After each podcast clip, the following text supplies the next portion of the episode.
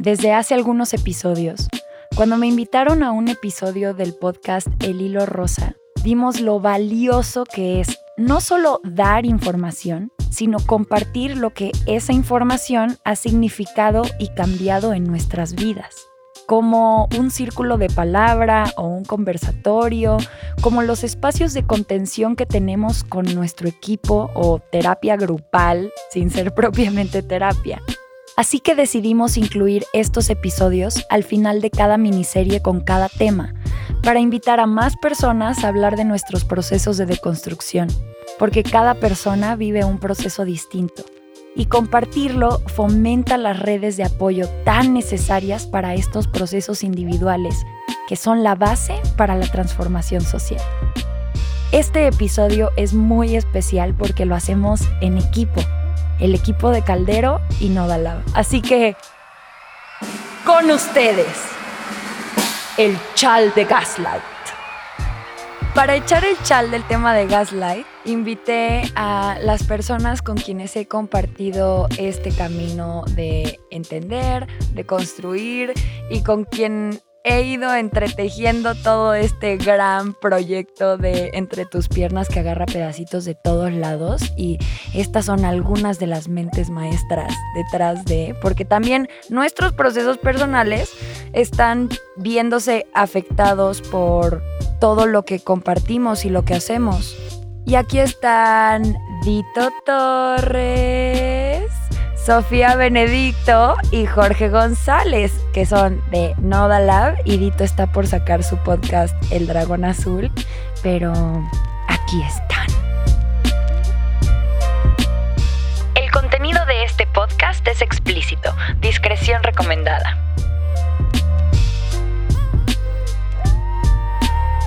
¡Holi!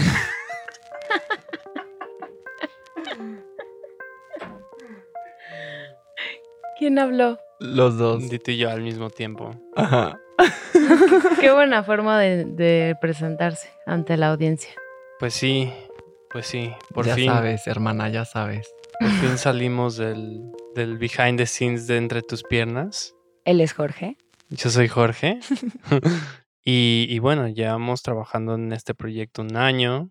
A Sofía seguro ya la han escuchado en los episodios anteriores. Y pues si no, aquí la tienen. Hola, hola otra vez. Bienvenides. Bienvenidos a un nuevo chal de Entre tus piernas. Este chal es muy especial porque es un chal que no tiene un invitado o invitade mm, externo a Entre tus piernas. Es un chal que vamos a hacer mm, nosotros cuatro, como más interno, en donde vamos a hablar de el gaslight. Wow, eso suena muy excitante de alguna forma.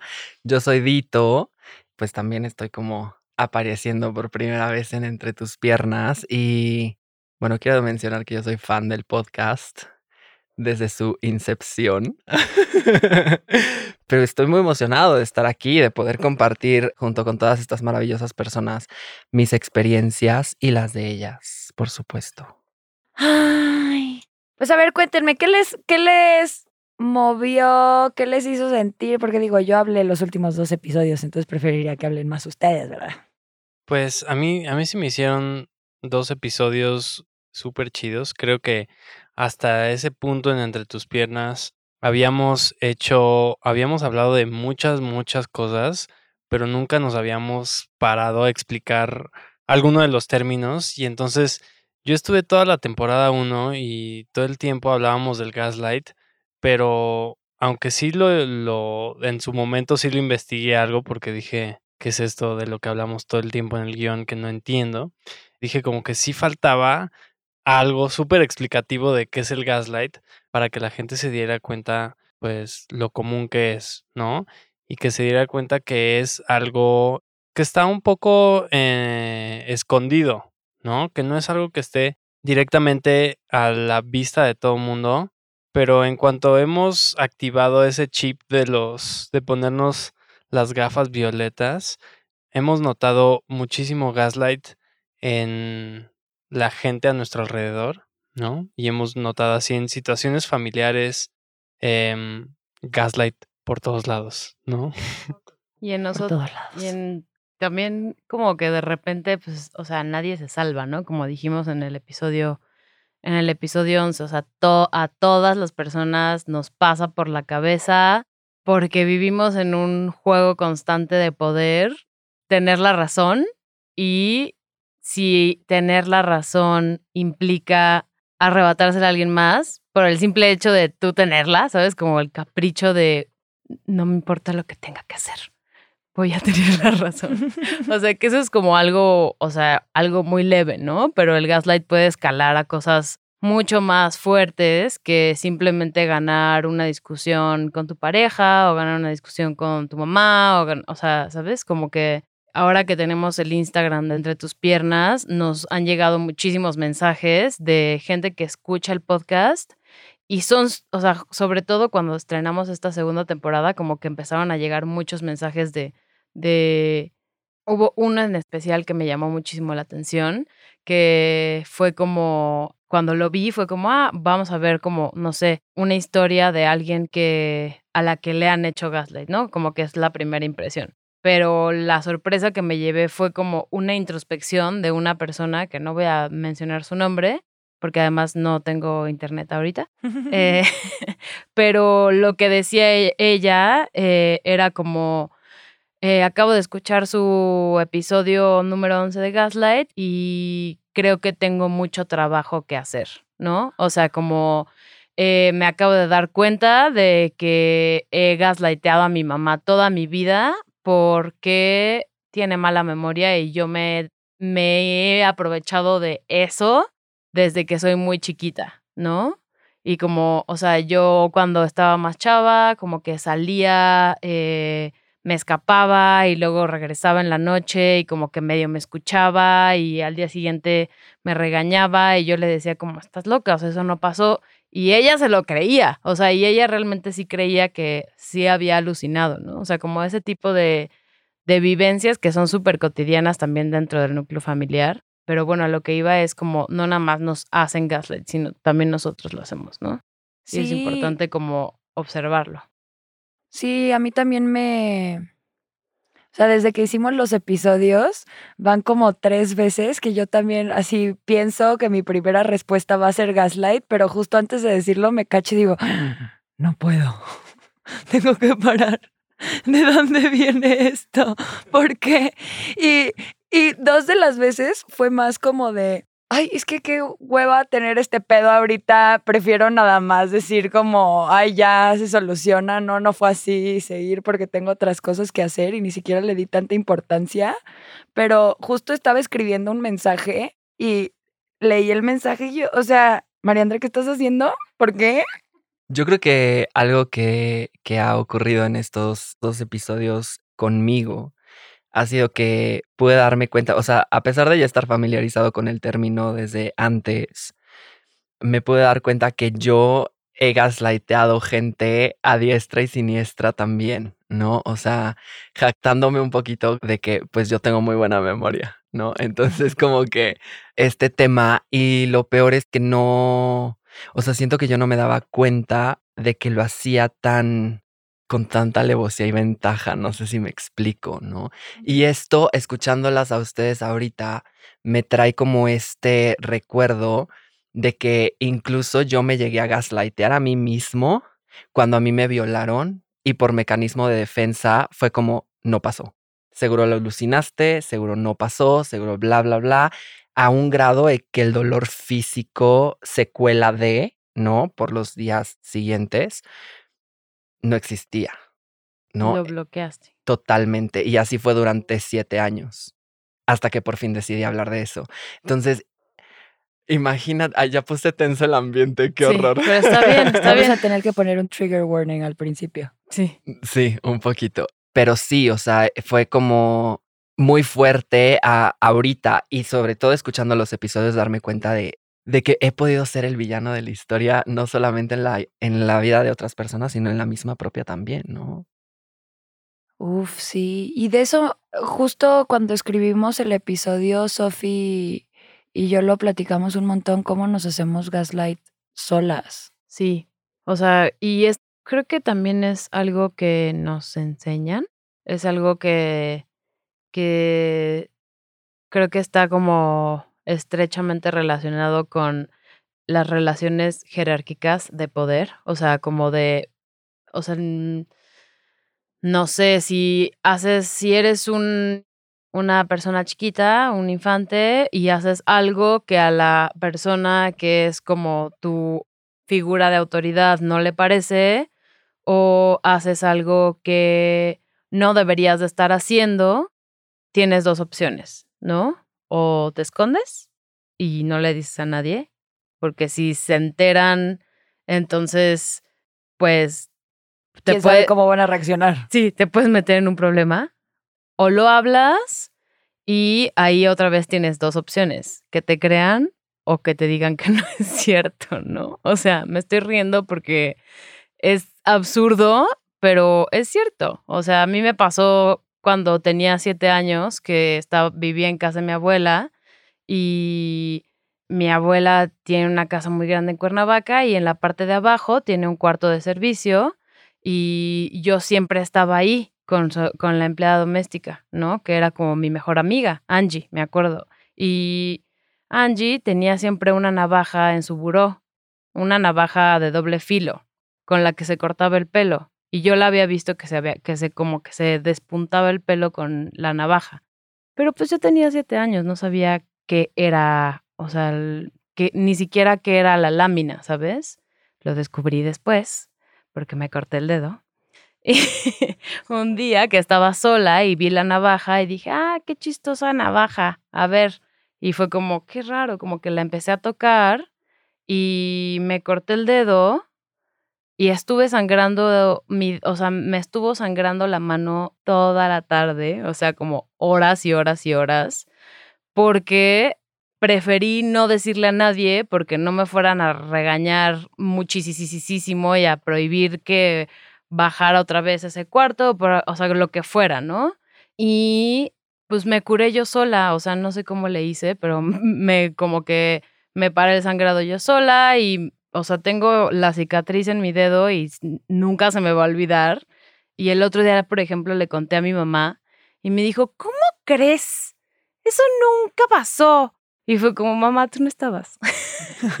y eso que dices, el otro día que Hoy justo me vi una publicación que había puesto en mi Instagram hace unos días donde cuenta una experiencia que me pasó en primero de secundaria de este tipo que se robaba mi termo todos los días y iba a eyacularle adentro, ¿no?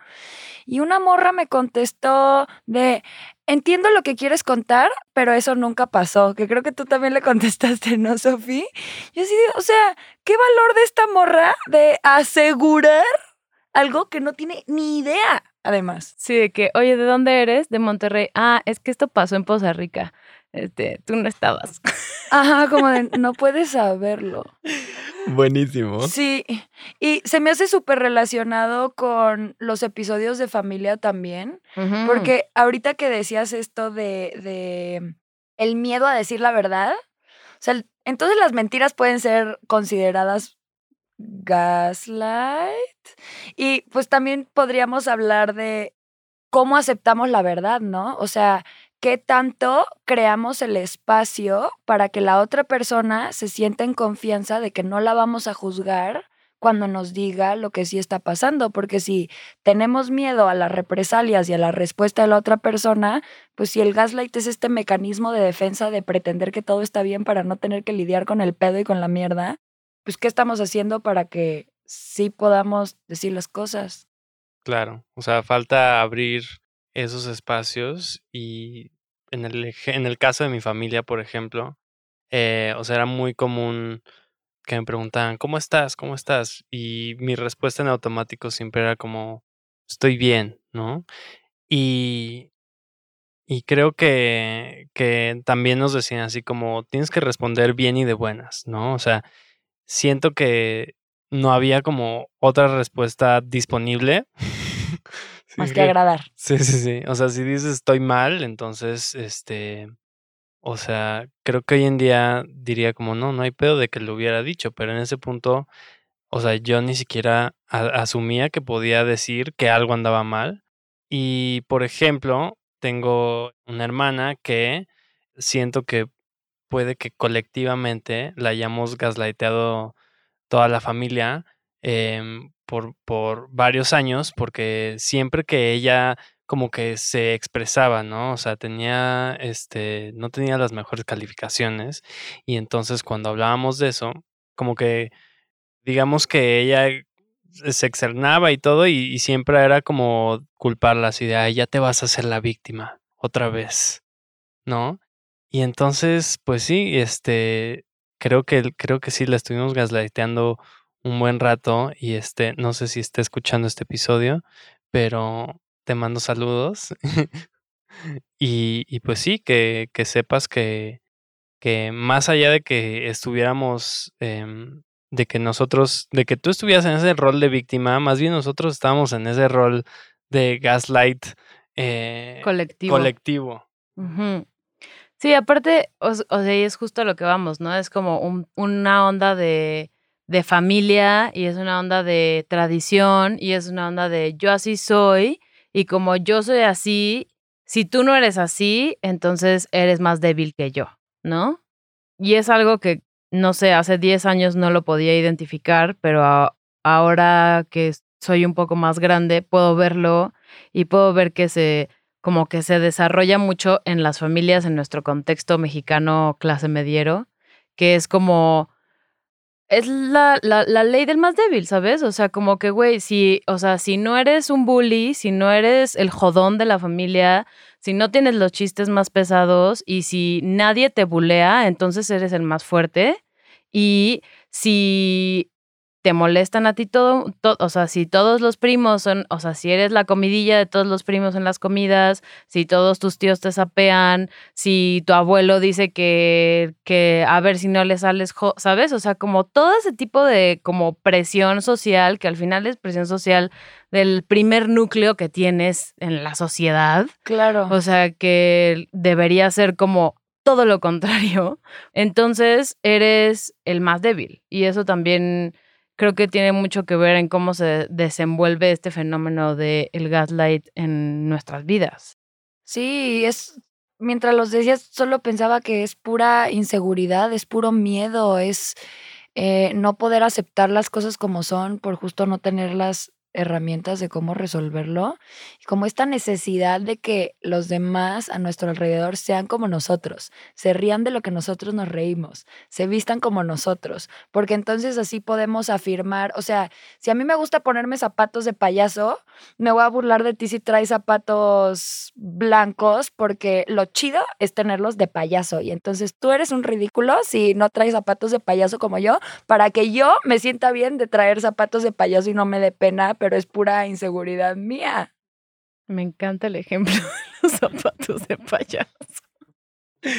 Levante la mano quien se imaginó con los zapatos de payaso.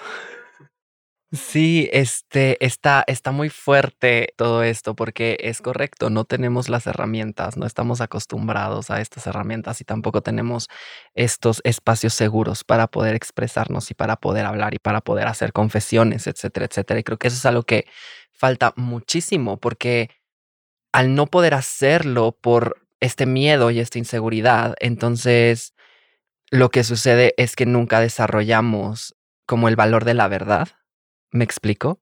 Y, y, si no desarrollamos el valor de la verdad, nos vamos a seguir haciendo gaslight siempre. O sea, y, creo que esa es parte de la solución al problema, ¿no? Porque esta madre lleva años, ¿no? O sea, bueno, este padre este padre, perdón, tienes toda la razón. Este, Gaslight, no, no es cierto. Pero este, ¿cómo se llama? Pero sí, o sea, este problema lleva todos los hilos del universo y la verdad es que es que no está padre. O sea, escuchando las historias de Sophie y de Jorge, no, yo me acuerdo que cuando yo estaba como por ahí de prepa, mi mejor amiga de toda la vida, que amo y adoro, por cierto, o sea, hasta la fecha. Yo, Dale saludos. Te mando saludos, Marina Miki Huejara Hakura me va a matar por decirte su nombre completo. Este, este, ¿cómo se llama? Ya se me fue, se me fue el avión. Perdón, cuando estabas chiquito. Ah, sí, cuando estaba en prepa. Ella, yo sufría de depresión, así cañón. Y yo siempre llegaba con ella y a desahogarme, pues obvio, era mi mejor amiga, ¿no? Y era como, hola, ¿cómo estás? No, no, pues medio mal. ¿Y tú? ¿Ahora qué pasó? Pero con ese tono, ¿sabes? Y entonces era así como de, ok, a ella, o sea, obviamente mi subconsciente dijo, a ella ya no le puedo decir nunca que estoy mal y ya no le puedo contar mis problemas porque seguramente ya la harté. Claro, y es lo que pasa también con estos comentarios como de cuando dudan de las víctimas, ¿no? Porque si yo hago un comentario pues es que quién sabe si se les pueda creer, porque pues es su palabra contra la de otro y no sé. Ya, si tú eres víctima, sabes que a esa persona no le puedes decir nada porque no te va a creer. Es correcto. Sí, y como los medios también gaslightean a toda la población cada vez que hay una denuncia, ¿no? Cada vez que sucede algo es como presunto, ¿no? O sea, como presunto. Murió sola. En el Universal pusieron a fulana la violó no sé qué, según ella. Sí, sí, sí, sí. según ella. Ah, pues él dice que no la violó, según él. ¿Por qué no lo ponen así? Exacto. Y, y también está pasando ahorita con esta mujer que mataron en Tulum, porque sí, la mataron, no se murió, la mataron. Gracias. Y así pusieron, se murió. Se- sí, En muchos una, medios. una mujer murió también en el Universal, perdón, el Universal, pero No, no, pidas no, que perdón pida al disculpas del Universal. ¿Cómo que? Más Pero bien, saludos a la correctora. Si estás escuchando esto, te amamos. Te amamos, correctora. exacto. O sea, así decía el headline. El headline eh, se leía, una mujer murió después de ser arrestada, una cosa así. En vez de decir, la policía mató, Mató. a una mujer, que ahí pones toda la responsabilidad en el sujeto y no estás invisibilizando. Exacto. Y lo más grave de todo es que están gaslighteando a una persona que ya está muerta. Bueno, pero es como para toda la población, ¿no? Es como para... eh, mm, mm, no fue la policía porque aunque se acaban de manifestar el 8 de marzo, mm, la seguimos matando y sin rendir cuentas, pero bueno, ya castigamos a ese de allá. Ya, please. Ay. Que hablando de eso y de los medios y de, o sea, la manipulación, justo ayer estábamos viendo el documental que recomendaste de Sea Shepherd, de Ah, Seaspiracy, que está impresionante. O sea, no les voy a spoilear nada. Pero más- véanlo, véanlo. más que una cosita, que es que, o sea, incluso las empresas, cuando empieza a haber como leyes regulatorias y, ¿sabes? Como no nada más el gobierno y las instituciones públicas nos hacen gaslight a nosotros como población, sino también las empresas que nos entregan productos y servicios que no tienen la responsabilidad social como para decirnos neta la verdad, eh, nos gaslightean y nos, nos dicen realmente muchas mentiras para que les demos nuestro dinero, ¿sabes? O sea, como, no sé, o sea, en el- Como la respuesta de esta compañía al. No me acuerdo cómo se llamaba. Ocean. Oceana. O- Os- o- os- Oceana, creo que Ajá. después sacó un post que decía como eso fue de uno de nuestros ex empleados quien salió ahí, pero les juramos que no hay ningún pedo, pueden seguir comprando, no hay bronca aquí. Básicamente eso decía, ¿no? Sí, sí, y el de. Cowspiracy, no sé si lo han visto, No que es otro visto, documental, Pero lo vi hoy, lo descubrí. también Gaslight por mil. Sí, o sea, justo lo que dicen en este documental de la conspiración de los mares es que ah, ponen un ejemplo de un sello, como tipo los sellos orgánicos, que simplemente también es, o sea, es una industria y es un negocio. Pero lo que, o sea, como que este cuate Ali, que es el documentalista, va a entrevistar a, mm, a un empleado de una compañía que hacen atún y tienen este como sello eh, que, que se llama Dolphin Safe, ¿no? Como los delfines están seguros. Que Sí. existe, ¿por qué existe este sello? Cuenta.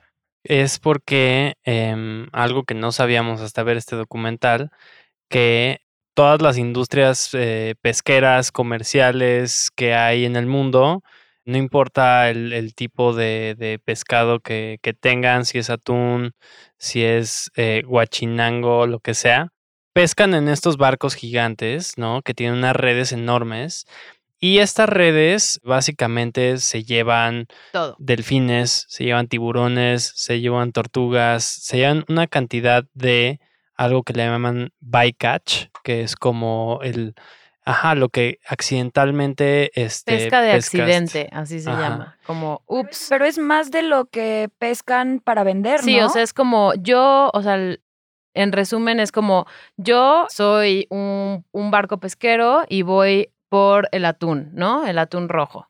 Y el atún rojo normalmente está medio envuelto en delfines, ¿no? O sea, como que está en, en el mismo ambiente que los delfines. Entonces, eh, cada vez es más difícil poder pescar un atún rojo porque se están acabando. Exacto. Y, y bueno, ya que va el tema del gaslight aquí, es que hicieron este, esta regulación del Dolphin Safe, que se supone que si tú compras un atún Dolphin Safe, pues que no va a tener, no, están, no se están muriendo delfines, pero eh, la forma en que se regula todo eso es eh, súper como gris y hasta han muerto personas que se encargan de observar que estos procesos se hagan bien, porque básicamente no existe eh, la pesca dolphin safe, ¿no? En esta pesca industrializada que vivimos. Porque, o sea, si yo soy un, un barco pesquero y voy por el atún, o sea, no me importa agarrar 20 delfines. Si ahí dentro de esos 20 delfines hay un atún, no me importa matar 20 delfines con tal de tener ese, ese atún, ¿no? Para venderlo. Y por eso como el tema del, del este sello Dolphin Safe, pero en el documental lo que hace este cuate es ir a preguntarles como, ¿por qué tienen este sello? No, pues porque nosotros pues hacemos atún que no daña ningún delfín. Ah, ok, pero entonces es 100% seguro de que, o sea, no, no se daña a ningún- delfín. Bueno, es que no puedes, no puedes tener la certeza de que realmente no se está, eh, no se le está haciendo daño a un ¿para delfín. dices, Pero entonces, ¿por qué tienes un sello que se llama Dolphin Safe? O sea, porque, o sea, realmente no estás asegurando la vida de los delfines. O sea, es que es muy ambiguo. No, pero- pues qué cómodo, ¿verdad? Es, sí, no, es, está difícil, pero, pero sí es Dolphin Safe. Y me voy a ir a un tema como súper, súper controversial ahorita, pero pues es justo como empezaron las pruebas del COVID. O sea, las primeras pruebas que salieron de COVID en realidad no tenían cómo asegurarse 100%, pero necesitaban poner un número. Entonces necesitaron aprobar unas pruebas para poder poner un número y hacer los reportes con ese número, pero no se aseguraron de que la prueba en realidad saliera neta, si sí era o no era. Y luego ahí se siguieron como hilo de media. Y entonces todo el mundo se prefirió hacer bien güey para decir, no, es que tenemos 47% más de infecciones y es el número que le puedo dar a mi jefe porque mi jefe necesita un número. Entonces no importa si el número está bien o no, siempre y cuando esté ahí.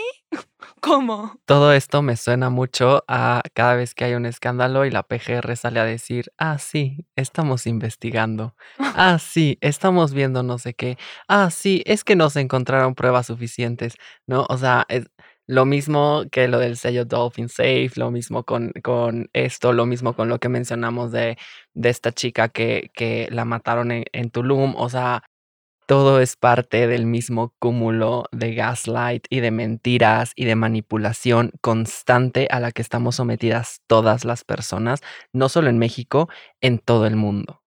Claro.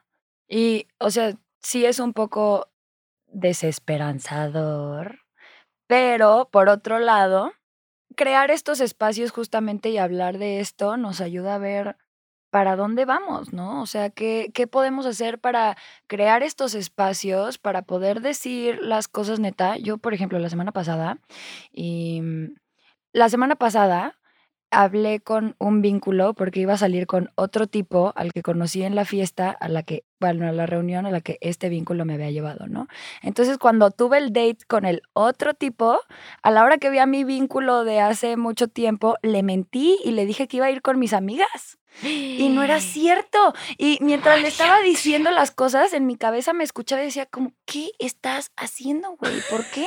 Y nada más escuchaba mi boca elaborar la mentira y, y me sentí súper mal después. Y yo así, "Ay, ¿por qué hice eso? Y luego, al, como a los dos días, estaba con este otro date y llegó ese vínculo ahí y me y ya ahí nos vimos y luego le dije que quiero hablar con él porque me sentí muy mal de lo que había hecho y, y le voy a explicar todo esto que fue como mi condicionamiento preprogramado del miedo a la respuesta de la otra persona y a ver cómo lo resolvemos para que no nos vuelva a ocurrir y poder tener una porque además no hay pedo. El otro tipo llegó a la fiesta con otra morra y ahí estuvimos jangueando súper chido, ¿sabes? O sea, no había pedo en realidad, nada más el pedo estaba en mi cabeza. Sí, sí, sí.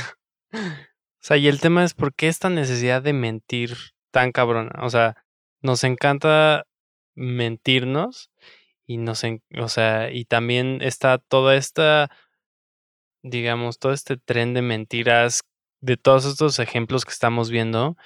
Y, el tema es que, hablando del gaslight y todo eso, es que siento que es como mientes para convivir, ¿sabes?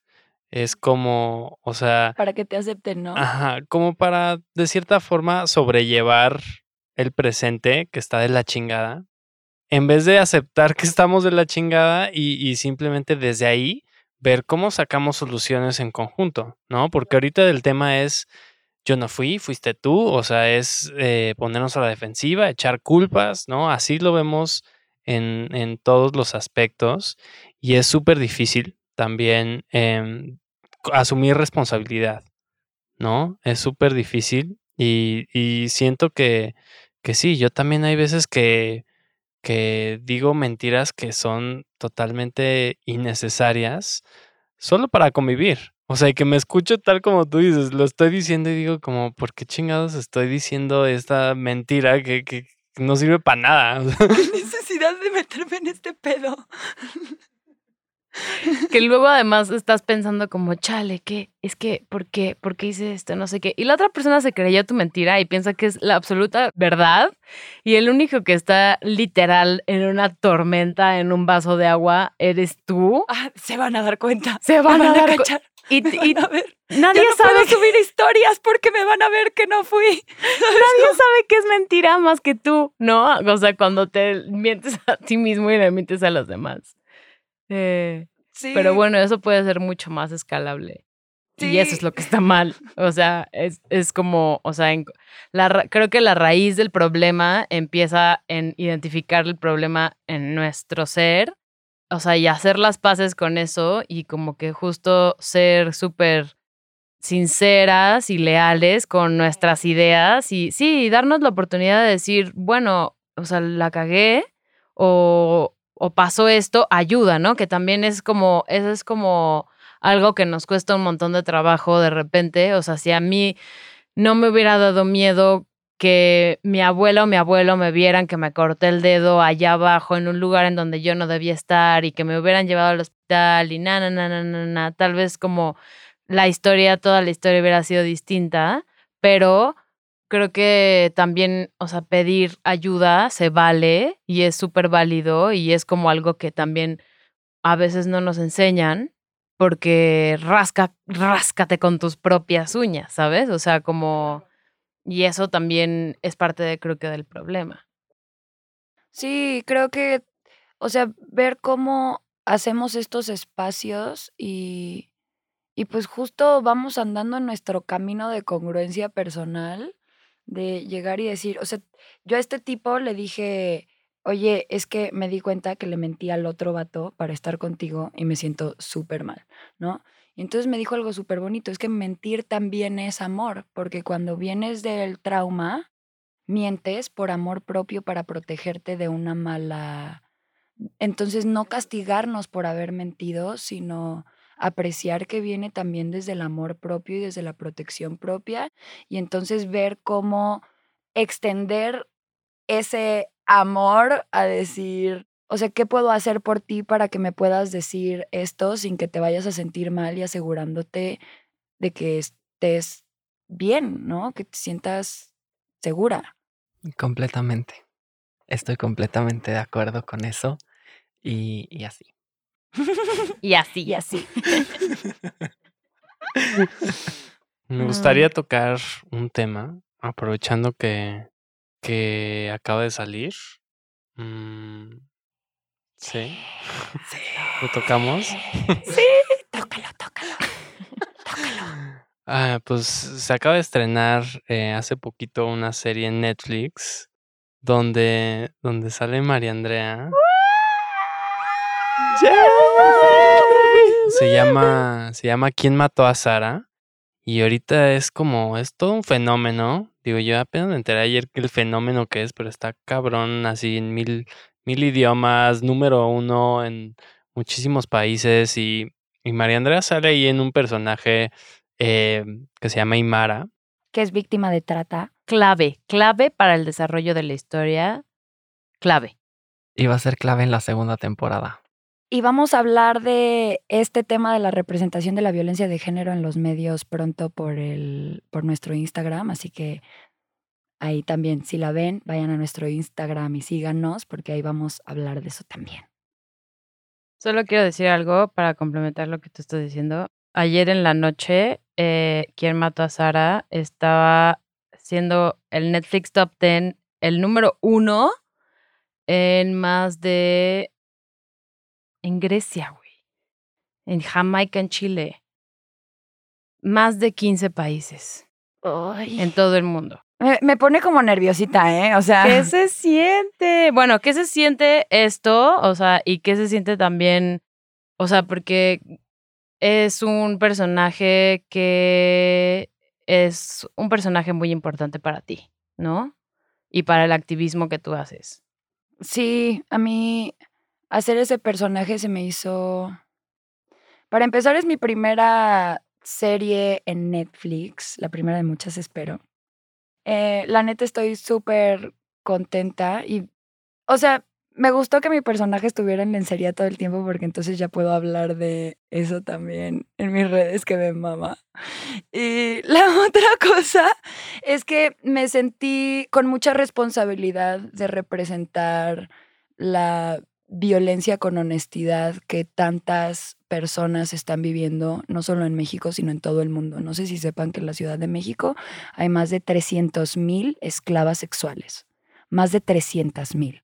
Y, y, México es de los primeros países en trata de personas y, y entonces me sentí con esta gran responsabilidad y también yo no he visto la serie.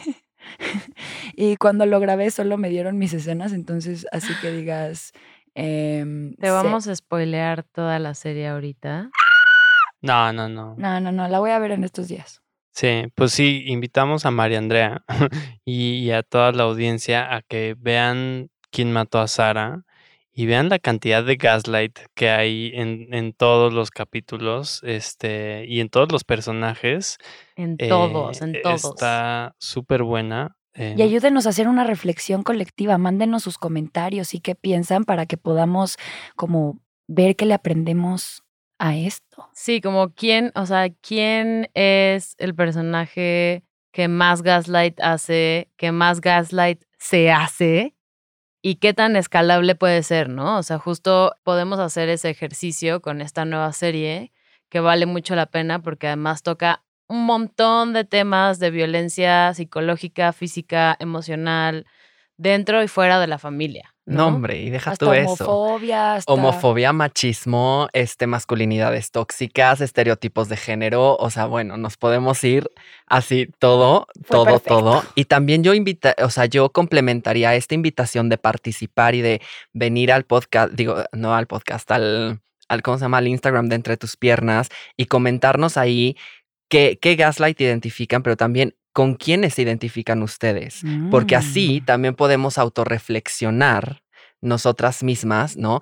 Si yo me estoy proyectando en tal personaje y me habla directamente, entonces va a ser mucho más fácil para mí identificar qué gaslight estoy haciendo, a quién se lo estoy haciendo, cómo lo estoy haciendo y cómo lo puedo solucionar.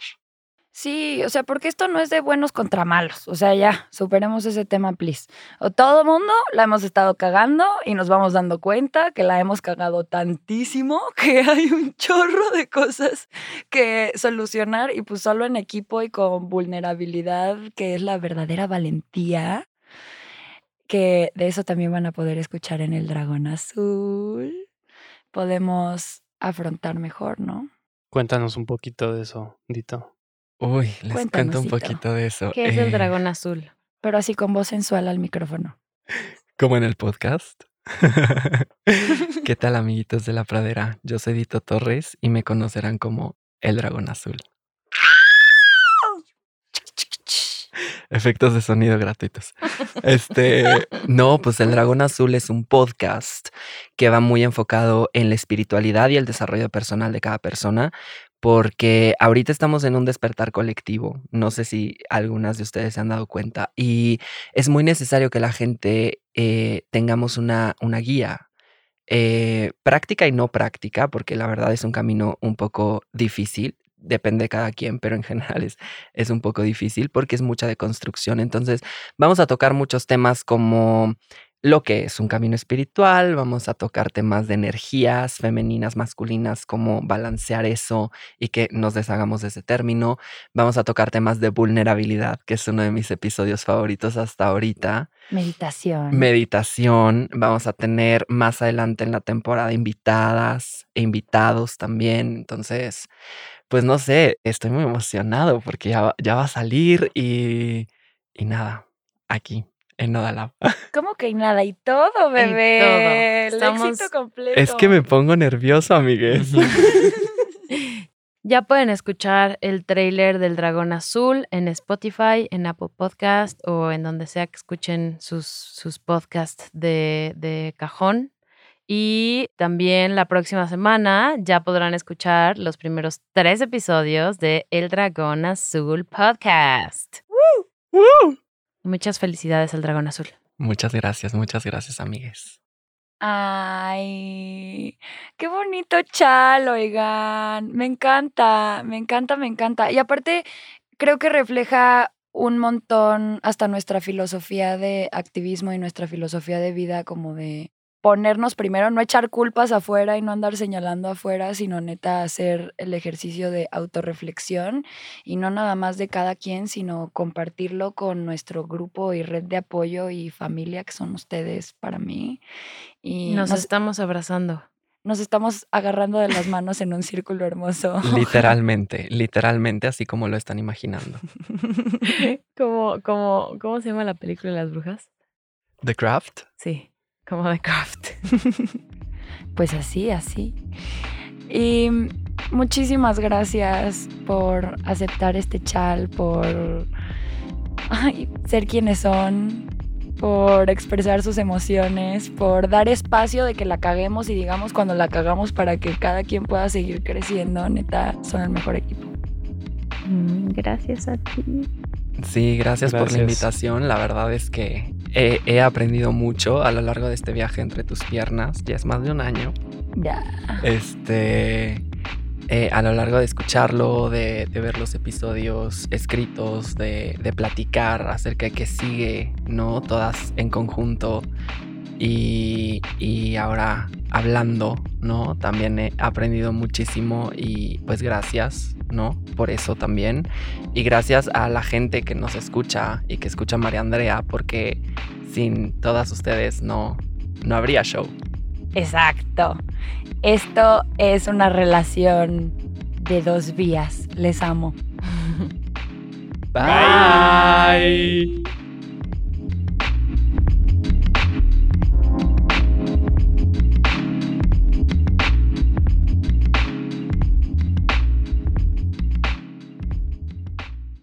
Gracias por estar aquí, por acompañarnos.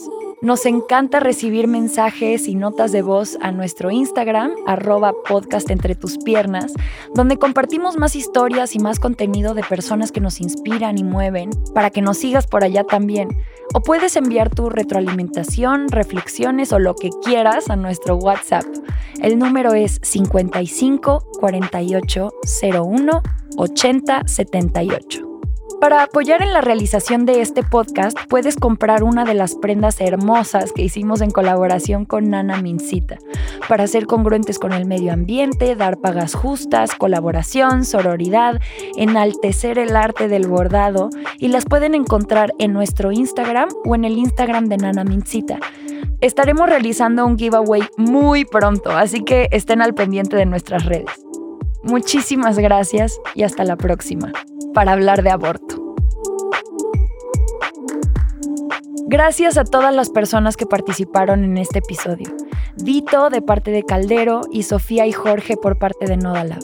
La edición de este episodio es de Miguel Andrade. El ingeniero de mezcla es Aldo Leiva. Gracias a Talía M por el arte de este episodio. Este es un podcast producido por Nodalab y Caldero.